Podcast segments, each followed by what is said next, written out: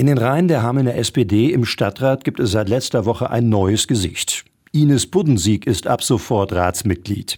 Radioaktivreporterin Julie Stolpe hat bei ihrer ersten Sitzung mit ihr gesprochen. Auch wenn ihr Nachrücken in den Hamelner Stadtrat einen traurigen Grund hat, freut Ines Buddensieg sich auf ihre kommenden Aufgaben.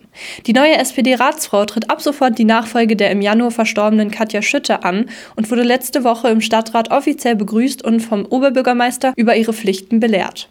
Die neue Aufgabe als SPD-Ratsfrau kam für sie relativ überraschend. Dementsprechend sei Buddensieg bemüht, das Amt im Sinne ihrer Vorgängerin fortzuführen. Einfach als Nachfolgerin von Katja Schütte. Weil Katja Schütte war lange im Stadtrat, hat sich sehr engagiert und ich bin, wie gesagt, ihre Nachfolgerin und ich denke, das wäre auch im Sinne von Frau Schütte gewesen, weil sie ähnlich tickt wie ich. Ines Buddensieg ist nicht neu in der Kommunalpolitik. Sie war unter anderem schon Ortsbürgermeisterin von Afferde und ist bis heute dort im Ortsrat aktiv. Für Belange anderer setze sie sich aber schon viel länger ein. Also ich engagiere mich eigentlich schon seit, ich glaube, ungefähr 35 Jahren. Ich war mal im Betriebsrat, ich war Betriebsratsvorsitzende im Konzernbetriebsrat und ja, irgendwie ist das da zwangsläufig, dass man weitermacht, weil man hat in der Beziehung einen gewissen Sprachfehler. Man kann nicht Nein sagen. Und mit diesem Hintergrund antwortet die neue Ratsfrau auf die Frage, warum es bei der Parteiwahl damals die Sozialdemokraten geworden sind, nur Folgendes. Alleine aufgrund von Gewerkschaftstätigkeiten ist man automatisch rot. Auch wenn Ines Buddensieg noch keine konkreten Ziele oder Ansätze hat,